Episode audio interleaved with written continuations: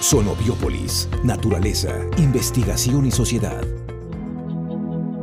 Hoy queremos reflexionar acerca de la madre tierra. Los océanos se llenan de plástico, se vuelven más ácidos, calor extremo, incendios forestales, inundaciones y otros eventos climáticos han afectado a millones de personas. Además nos enfrentamos al COVID-19, que es una pandemia, como usted y yo lo sabemos, sanitaria, mundial, con una fuerte relación con la salud del ecosistema. Y este 22 de abril, que es el Día Internacional de la Madre Tierra, es el primero que se celebra dentro del el decenio de la ONU para la restauración de los ecosistemas, esos que sustentan todas las formas de vida de la Tierra.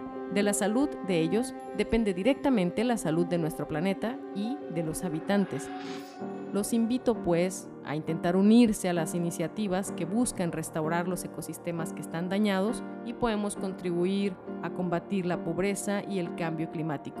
¿Sabe cómo lo vamos a lograr? Únicamente si usted y yo ponemos de nuestra parte. Puede encontrar más información en onu.org.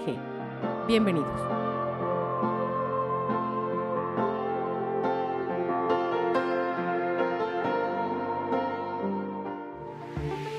¿Quién es y qué hace? Hoy estoy platicando con Margarito Rodríguez Álvarez. Él es ingeniero agrónomo por la Universidad Autónoma de Baja California Sur y tiene una maestría en biotecnología por la Universidad de Totori en Japón. Trabaja actualmente en el CIPNOR, está adscrito al programa de agricultura en zonas áridas y nos acompaña desde el Laboratorio de Biotecnología Vegetal. Platíqueme, Margarito, ¿qué hace en su investigación? Mi trabajo de investigación se concentra en tres vertientes. En el estudio de plantas mediante el cultivo de tejidos vegetales, empleando técnicas y herramientas biotecnológicas utilizadas para la clonación de plantas con propósitos de conservación, protección y rescate de especies amenazadas o en peligro de extinción, especies con muy bajo o nulo potencial germinativo. Lo particular de la micropropagación y clonación es que podemos generar plantas con características idénticas a la planta madre. Partimos de cualquier órgano vegetal, ya sea tejidos de hojas, tallos, raíces, etc.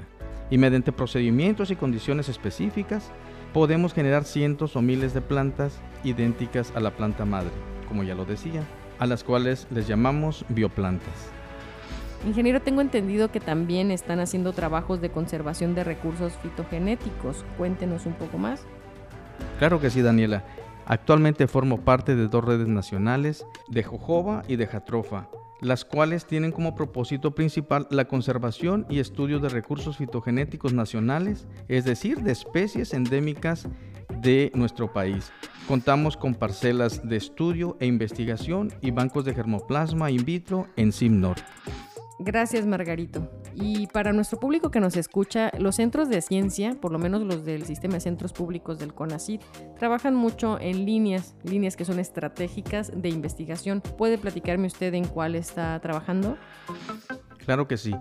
Una de ellas es la temática en investigación de homeopatía agrícola donde empleamos sustancias homeopáticas de uso humano, entre otras, en diferentes especies vegetales como una alternativa para el manejo agronómico, aminorando así significativamente el uso de agroquímicos por una agricultura más sana. Desarrollamos estos estudios en sistemas hidropónicos y en sustratos con diferentes tipos de suelos a nivel de invernadero, evaluando el factor nutricional así como su respuesta a estrés biótico y abiótico de las plantas. Y por último, ingeniero Margarito, ¿hay algo que quisiera agregar para todos nosotros?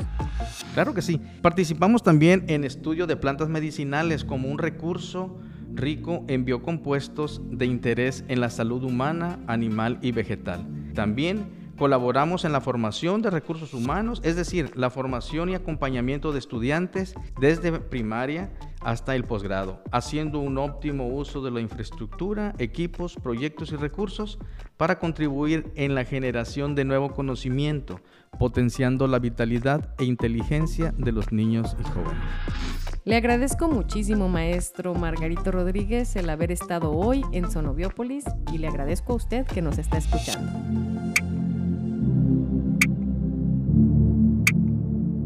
El Centro de Investigaciones Biológicas del Noroeste, con la participación de los centros CONACIT, presentó Sonobiópolis, un espacio para la comunicación de la ciencia.